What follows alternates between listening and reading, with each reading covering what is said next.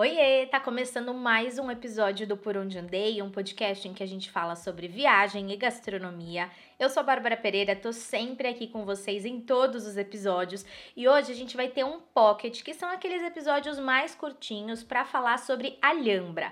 Esse é um dos lugares mais interessantes que eu já conheci, tanto pela beleza quanto pela história que tem por trás. Então eu queria passar um pouquinho disso para vocês. Eu vou falar sobre a visitação, como chegar, quanto custa, enfim, a ideia é que seja realmente um guiazão para quem quer visitar Alhambra. E antes de começar, já pega aí o celular celular, abre o Instagram e começa a seguir o arroba por onde andei cast, que é o perfil do podcast, onde eu publico vários insights dos episódios, dicas que os convidados passam e outros assuntos relacionados à viagem e gastronomia. Bom, vamos começar realmente pelo começo. O que é Alhambra? É um gigantesco complexo palaciano e fortaleza que está localizado em Granada, uma das cidades mais importantes da região da Andalucia, que fica no sul da Espanha. O local foi construído principalmente entre os séculos 13 e 14 e durante a ocupação moura ele alojava o monarca da época. O grande atrativo de Alhambra são realmente as obras muçulmanas e a decoração, porque elas representam muito bem a arquitetura e cultura islâmica. Na época, o complexo funcionava como uma verdadeira cidade independente, então haviam mesquitas, escolas, oficinas. Já dá pra gente perceber que ele é realmente gigante, né? Eu estive por lá em janeiro de 2022 e fiquei mais de quatro horas passeando dentro de Alhambra, mas na verdade dá para você ficar muito mais, porque é bem grande, tem muita coisa para visitar. Então é aquele clássico: vai com roupa confortável, se prepara para subir, descer colinas, escadas e também já considere esse tempo todo quando você for planejar o seu roteiro. Na hora de comprar o ingresso de Alhambra, você precisa agendar um horário para entrar nos Palácios Nasridas, que é uma das atrações. Espero que eu tenha falado Nasridas da maneira correta, mas é Nasridas. N-A-S-R-I-D-A-S. A minha sugestão é que você se programe para chegar no complexo de Alhambra pelo menos uma hora antes de conhecer os palácios. Isso porque ele fica um pouquinho longe da entrada principal, é uma boa caminhadinha aí. E eu digo isso por experiência própria. A minha visita ao palácio estava marcada para 9 horas da manhã e eu cheguei no complexo por volta desse horário. Então eu fiz aquela caminhada apressada até a entrada de fato desses palácios, sabe? Por isso eu reforço, chega antes do horário marcado.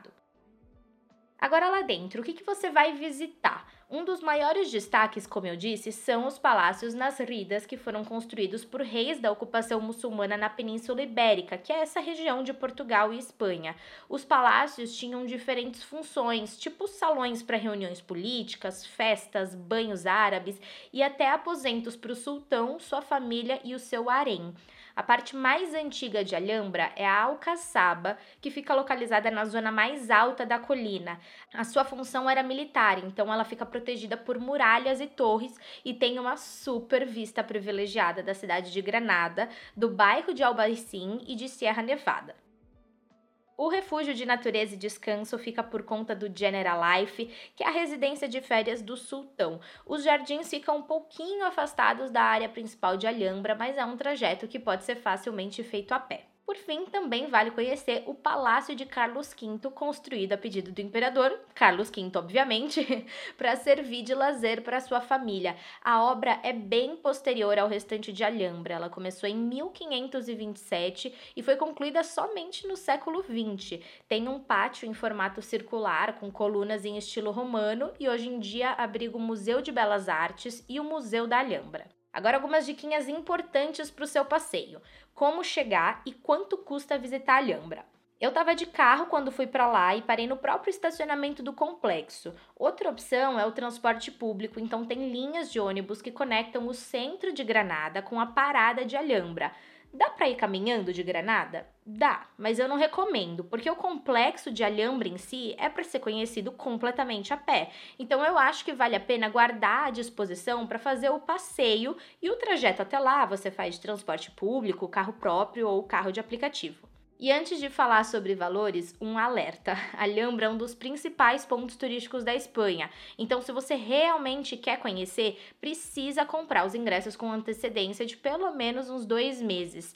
Tem muita procura, é bem concorrido e se você deixar para comprar na bilheteria, dificilmente vai conseguir. Eu comprei o ingresso no segundo semestre de 2021 e na época foi um pouco menos de 15 euros. Essa entrada dá acesso a todo o complexo, além de ser necessário já marcar o horário para conhecer os palácios nas ridas. Dito tudo isso, será que vale a pena visitar a Alhambra? Gente, eu amei esse passeio, foi um dos lugares mais legais que eu conheci na Espanha. Foi muito legal conhecer as construções, jardins, fontes d'água, natureza.